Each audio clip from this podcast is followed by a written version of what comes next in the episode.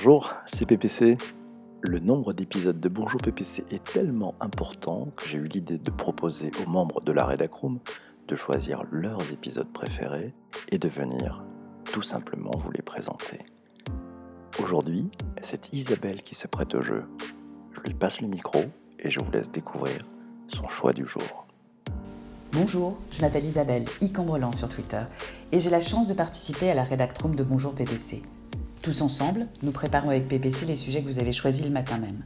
Et s'il y en a bien un qui a retenu toute mon attention, pour le progrès qu'il apporte, c'est celui sur la télémédecine, diffusé le 5 mars dernier, que je vous propose d'écouter ou de réécouter aujourd'hui.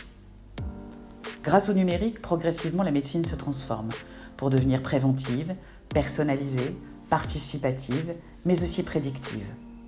La télémédecine participe de cette révolution en permettant l'exercice de la médecine à distance.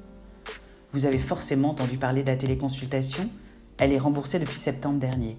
Mais la télémédecine, c'est aussi la télésurveillance, qui permet de suivre les malades chroniques à distance, prévenir les complications et réduire le taux de mortalité.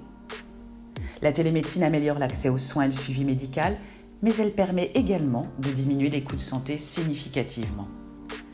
Remplacera-t-elle la médecine présentielle? Je suis convaincue que non. La technologie facilite les diagnostics, elle permet de libérer du temps médical, mais elle ne remplacera jamais le médecin en face à face. Tout est question d'équilibre. Bonne écoute à vous. Ladies and gentlemen, this is a live signal. De quoi parlons-nous ce matin? Eh ben, Si on est allé voir nos copains de chez Wikipédia, et qu'est-ce qu'ils nous disent C'est que la télémédecine? S'est pratiquée officiellement depuis 1920. Donc il y a de l'actualité, il y a des lois, on va en parler, mais ça marche depuis 1920.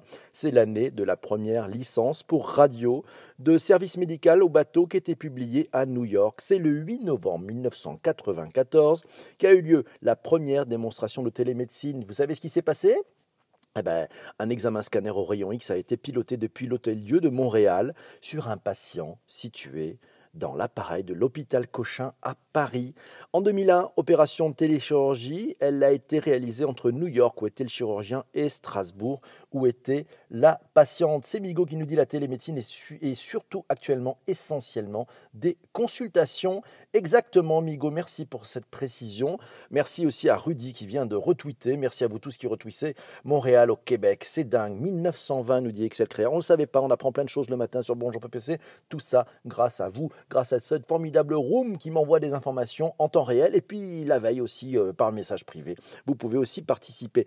La télémédecine, c'est Isabelle qui nous dit, elle est définie par le Code de la santé publique comme une forme de pratique médicale à distance utilisant les technologies de l'information et de la communication. Elle apparaît pour la première fois en France dans la loi Hôpital, Patient, Santé et Territoire. C'était en 2009. Incroyable, nous dit Shadia. Elle a raison. Un an plus tard, un décret précise les contours. Téléconsultation, télésurveillance, la surveillance, le suivi à distance des patients malades, chroniques ou post-opératoires. La téléexpertise, c'est la consultation à distance de deux médecins dont un plus expert que l'autre. La téléassistance, Isabelle nous précise, c'est un pro assisté d'un autre pro de santé à distance sur un acte médical. Et enfin, la régulation, centre 15, oui, pendant dix ans, euh, elle va faire l'objet d'expérimentation, cette télémédecine. Et oui, c'est ça qui cloche, le temps de transformation est très long en santé.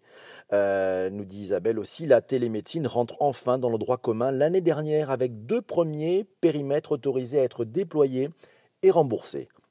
La téléconsultation, depuis le 15 septembre 2018, et oui, vous pouvez vous être, ça peut être déployé, vous pouvez être remboursé.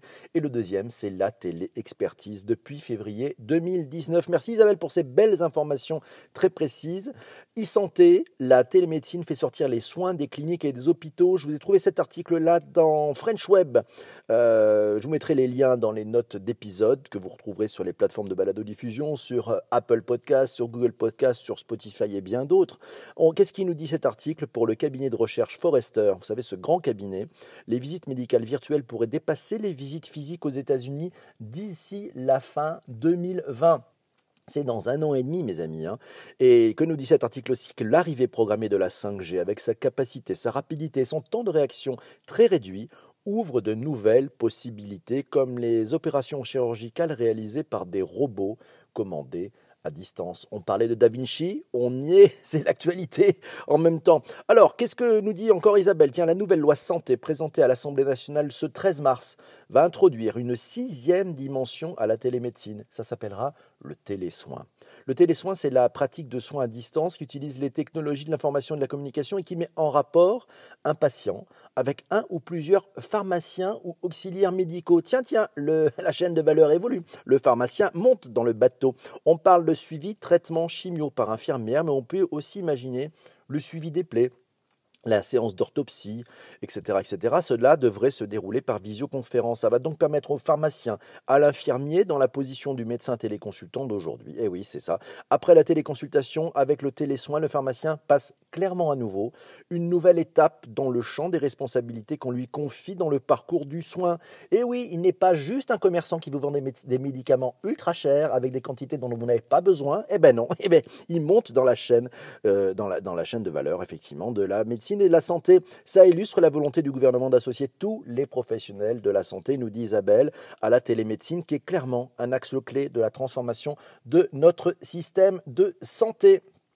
Shadia nous dit aujourd'hui les médecins freinent la télémédecine et la téléconsultation pour le secret médical.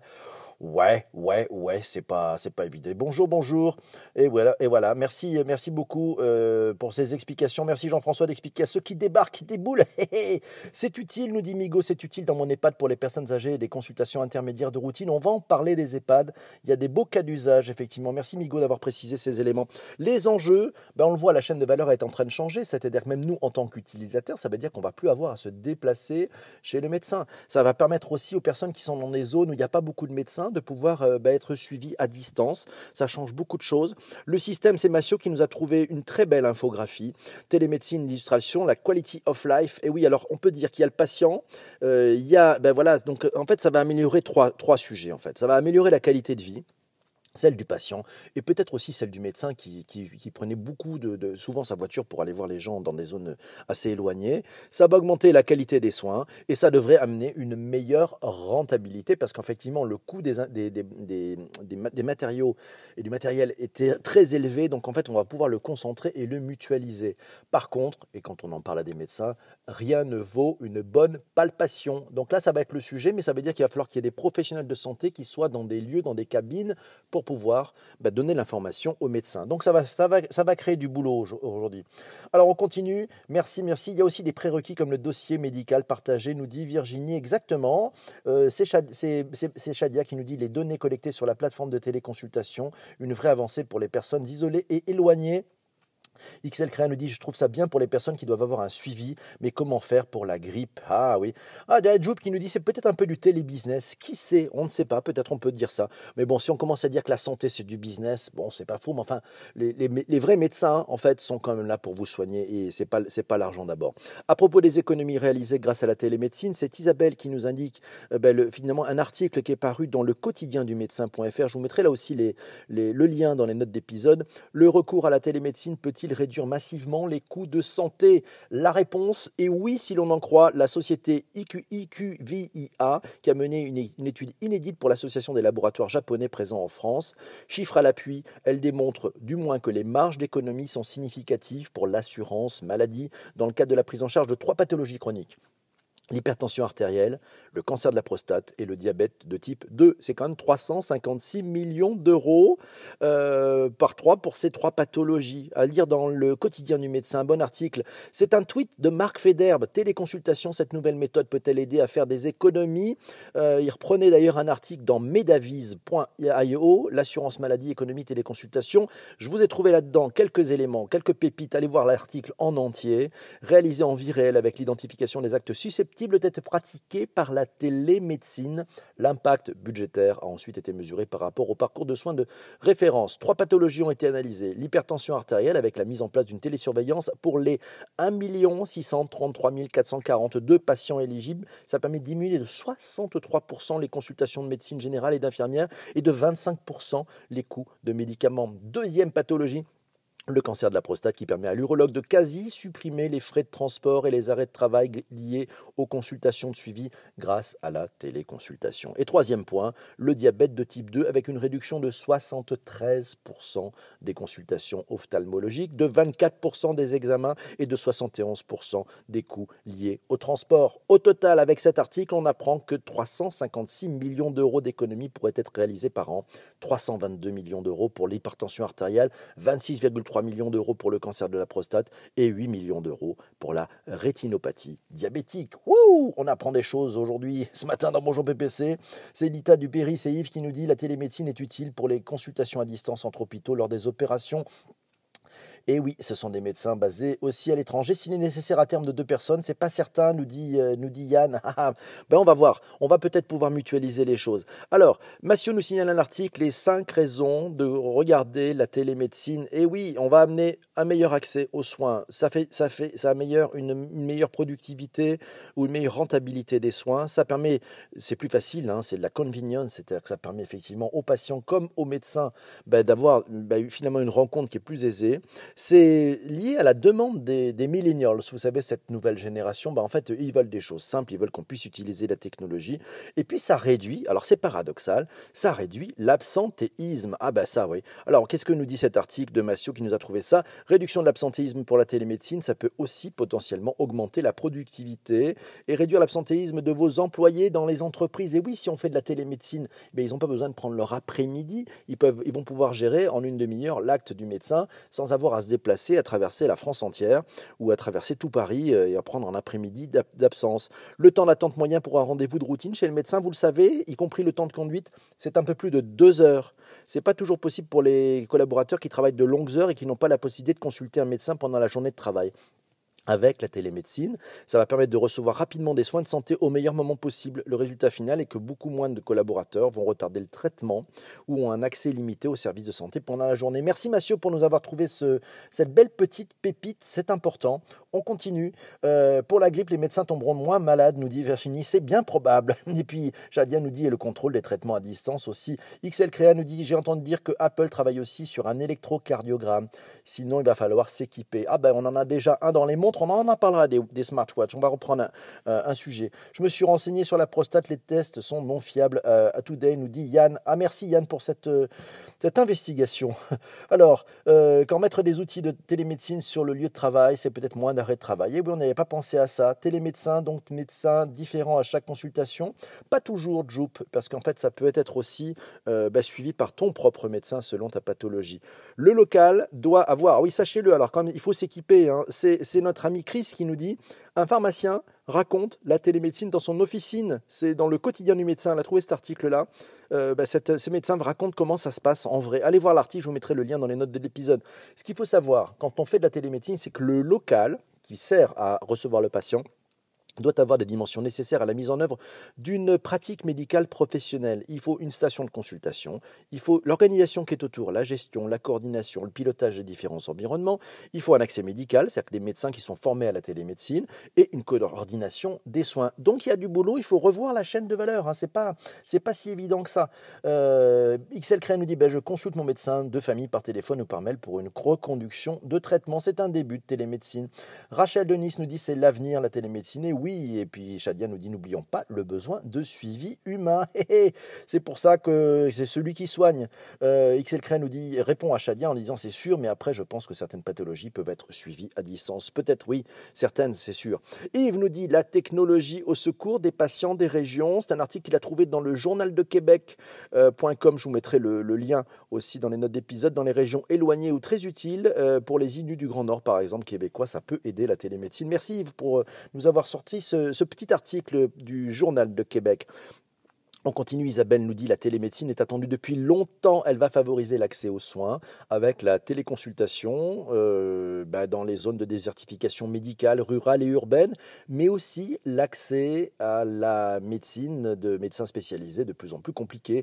Elle va permettre cette télémédecine de faire progresser la prise en charge et le suivi médical.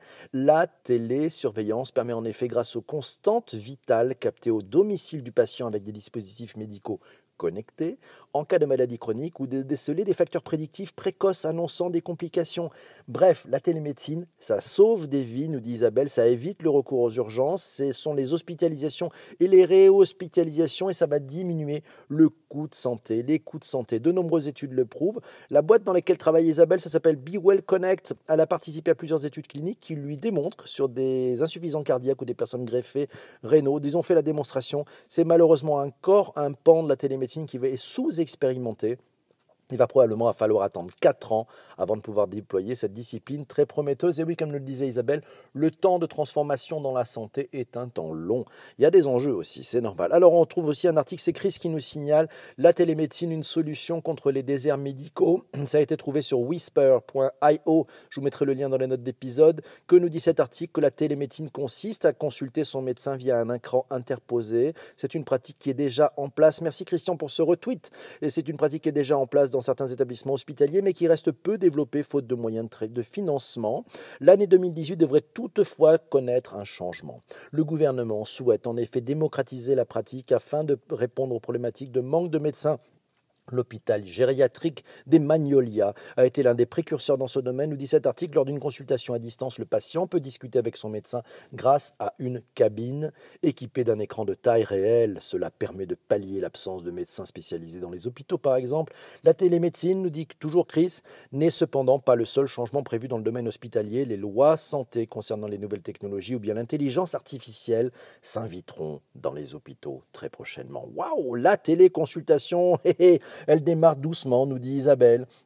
C'est Virginie qui nous explique que ça évite aussi qu'on en arbitre en défaveur des soins par manque de temps. Bien vu, euh, Virginie, merci beaucoup. Et Shadia nous dit oui, pour les personnes âgées ou pour les personnes qui sont seules avec les objets connectés, eh ben, ça peut être pas mal. C'est Joub qui nous dit pourquoi pas d'application avec vidéo quand on appelle le 18 ou le 15. Ah ben oui, c'est vrai, ça pourrait être changé. C'est sympathique. Respire, prends ton souffle. Yes, je vais respirer, je vais prendre mon souffle. Et Chris nous dit est-ce qu'on n'aura pas des centres de télémédecine comme on a des call centers délocalisés? C'est bien possible. Il y aura aussi l'utilisation de la réalité augmentée avec HoloLens comme outil, nous signale Massio. Et oui, c'est vrai que c'est important. Marc Dupont nous dit l'important, c'est pas d'en parler, mais d'en parler tous ensemble. Merci beaucoup, Marc. C'est pour ça qu'on se soigne. Alors, la téléconsultation, nous dit Isabelle, elle démarre doucement du côté des médecins libéraux qui ne s'emparent pas du sujet. Selon une étude réalisée par le quotidien du médecin, plus de 75% des médecins libéraux sondés déclarent ne pas vouloir pratiquer la télémédecine, notamment la téléconsultation et la téléexpertise. c'est probablement une question de culture numérique pour les plus anciens, de manque de temps et de capacité à envisager de mettre en place de nouvelles organisations. Transformation digitale, quand tu nous tiens, on a du mal à se revisiter, à revisiter la façon dont on travaille. Isabelle nous précise à voir ce que donnera l'impulsion donnée par Doctolib, qui propose une solution aux médecins euh, ben, depuis janvier. Mais si le problème est culturel, cela risque de mettre un moment à se mettre en place, nous dit Isabelle. Et oui, en attendant, cela profite aux pharmaciens qui se sont emparés du sujet pour asseoir leur rôle de professionnels de santé de proximité et ça marche bien. Vous pouvez suivre le lien dans télémédaction.org. C'est l'une des meilleures sources en France sur la télémédecine, nous dit Isabelle, et notamment le blog de Pierre Simon, euh, qui est un ancien président de la Société française de télémédecine. La télémédecine fait son entrée dans 26 EHPAD. Je vous ai trouvé ce petit article dans leparisien.fr. Équipés de casques, de micros, d'ordinateurs et de tablettes numériques, les personnels de santé se connectent sur le logiciel dédié à l'aide de leurs identifiants personnels. L'application permet d'accéder entièrement au dossier du patient, de visualiser les rendez-vous planifiés dans une salle d'attente virtuelle, de faire des ordonnances et surtout de réaliser une consultation par webcam. L'objectif premier, nous dit cet article, c'est de limiter les déplacements et l'hospitalisation inutiles grâce à la tablette. L'équipe médicale peut faire la téléconsultation n'importe où. Alors on parlait de technologie, on parlait d'Internet des objets. C'est Tom qui nous disait dans l'épisode numéro 24 de Bonjour PPC, ça s'appelait Les seniors et le digital. Il nous parlait d'Apple Watch 4, une stratégie d'Apple pour les seniors. Le plus grand écran d'Apple Watch à ce jour, un nouveau capteur électrique de fréquence cardiaque, des notifications en cas, en cas de rythme cardiaque trop faible ou trop élevé, détection des chutes et appel d'urgence le nouveau cadran respiration, Respire PPC, des nouveaux cadrans et l'Apple Watch qui intègre des outils performants conçus pour vous aider à améliorer et préserver votre santé on attend la validation pour que ça puisse fonctionner en France. Ça marche déjà aux États-Unis et il y a eu des vies qui ont été sauvées. C'est Isabelle qui nous précise que depuis la signature d'un avenant à leur convention pharmaceutique en décembre dernier, les pharmaciens ont le droit de proposer la téléconsultation en officine. L'assurance maladie les accompagne financièrement pour cela et un nouveau service pour les pharmaciens qui vient prolonger leur rôle clé sur le terrain en grande proximité avec leurs clients. Le pharmacien forme ainsi un binôme avec le médecin téléconsultant, il prend les constante du patient, établit la transmission avec le médecin et récupère l'ordonnance pour, le pour la délivrance des médicaments. Ce service de téléconsultation apporte des solutions concrètes dans des zones touchées pour la désertification médicale comme à Fleury-Mérogis à 20 km de Paris où, sachez-le, il ne reste plus qu'un médecin pour 10 000 habitants. Plus de 400 téléconsultations en trois mois. C'est à voir en vidéo sur YouTube, je vous mettrai là aussi le lien. Et puis des articles dans Le Parisien qui parlent de Fleury-Mérogis face à la désertification médicale. Une pharmacie lance la téléconsultation. Chris nous signale la révolution de la télémédecine, la santé au bout du clic, un article dans leséchos.fr.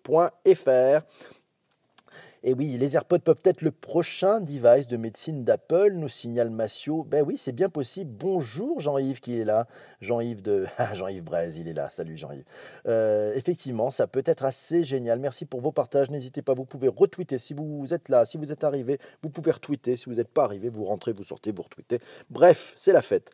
Isabelle nous dit la télésurveillance est de son point de vue la dimension à plus fort potentiel de la télémédecine, encore en expérimentation dans le cadre d'un programme baptisé Étape. Piloté par le ministère de la Santé, la télémédecine réunit des, des terrains de progrès à fort potentiel. Ça va favoriser la médecine ambulatoire et le suivi à domicile post-opératoire. C'est la clé dans le suivi des cancers et des pathologies chroniques pour l'insuffisance cardiaque, respiratoire, le diabète. La télémédecine apporte un support médical et un confort de vie pour favoriser le maintien à domicile de nos seniors elle repose souvent sur une approche de technologie croisée à l'expertise médicale. N'oublions pas l'expertise médicale, l'homme aussi, hein, la technologie et l'homme et l'humain. Dispositifs médicaux connectés, intelligence artificielle, plateforme de monitoring à distance pour les médecins. Tout va bien. Tiens, une petite appli. Je ne sais pas si vous connaissez Livy, cette petite application qui permet de consulter un médecin euh, sur votre téléphone. Vous accédez à un médecin en ligne par vidéo en quelques minutes depuis votre smartphone, votre tablette. Ça marche 7 jours sur 7, même en dehors des heures d'ouverture de cabinet. Et personne ne parle de l'Apple Watch, nous dit, nous dit Laura. Mais si, on en a parlé un petit peu, mais personne ne parle de l'Apple Watch qui a évité un infarctus à un de ses clients. Euh, Laurent dit, je me souviens plus de quand est-ce que c'était, mais la nouvelle Apple Watch prend plein de constance et alerte son porteur qui est allé consulter et qui a évité un souci cardiaque. Alors on attend les prochains AirPods, peut-être. 7h45, le médecin Lionel nous dit, connecté à 7h45, le médecin PPC m'a guéri de mes léthargies. Bravo Lionel, merci beaucoup. ah oui, étonnant, la chaîne de valeur est complètement revue, coopération médecin-pharmacien. Oui, Shadia, tu as raison, la chaîne de valeur vient de changer c'est Rachel qui nous dit pour les personnes isolées, pour avoir un diagnostic plus rapide et avoir accès aux spécialistes, c'est un gain de temps. Exactement. Merci, on continue. La télémédecine, euh, un formidable espoir pour l'Afrique aussi, pour améliorer l'accès aux soins.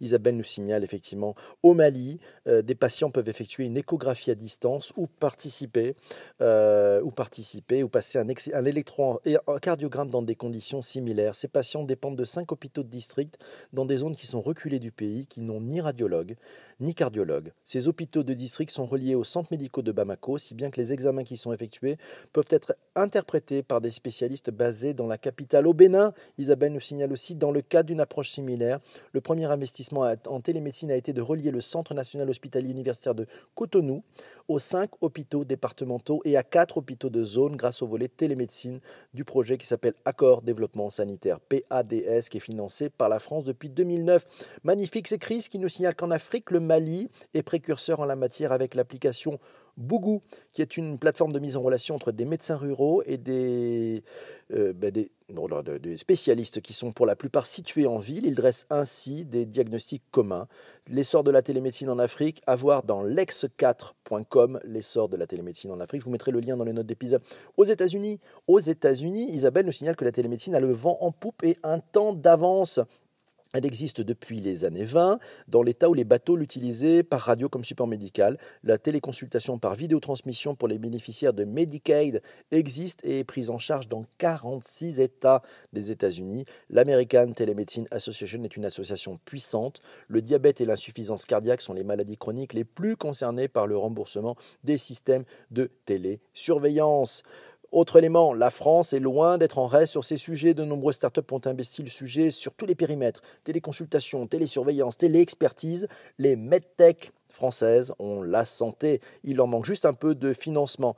BeWell Connect, la filiale santé connectée de Visiomed Group et ambassadrice de la MedTech French Tech, propose VisioCheck, la première station de télémédecine mobile et connectée de moins de 300 grammes au monde. Isabelle nous précise qu'à peine plus grosse qu'un smartphone conçu en tech Android, elle permet de prendre les principales constantes vitales et de téléconsulter. Les données sont stockées dans le cloud, dans un cloud sécurisé, sont transmises en temps réel aux médecins. VisioCheck, c'est un dispositif médical, nous dit Isabelle, qui est certifié par les autorités européennes et la Food and Drug Administration américaine. Cas d'usage les professionnels de santé itinérants, les médecins d'urgence, l'établissement de soins et les EHPAD pour amener la téléconsultation au pied du lit du malade, mais aussi des compagnies aériennes pour assurer la téléconsultation en vol grâce au Wi-Fi. Un article à voir dans bewell-connect.com, solution pro, station de télémédecine mobile et connectée.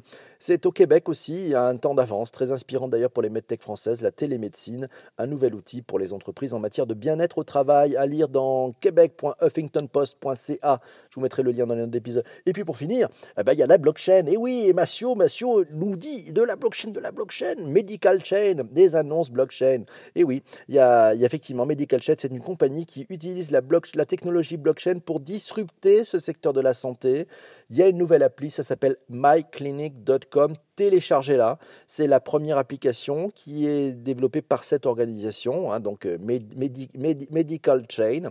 Voilà, MyClinic, c'est ben, finalement une application avec de la blockchain dedans. À lire un article, je vous mettrai le lien dans les notes d'épisode, à lire un article dans Medium. Il est 8h, on est à la bourre, mes amis.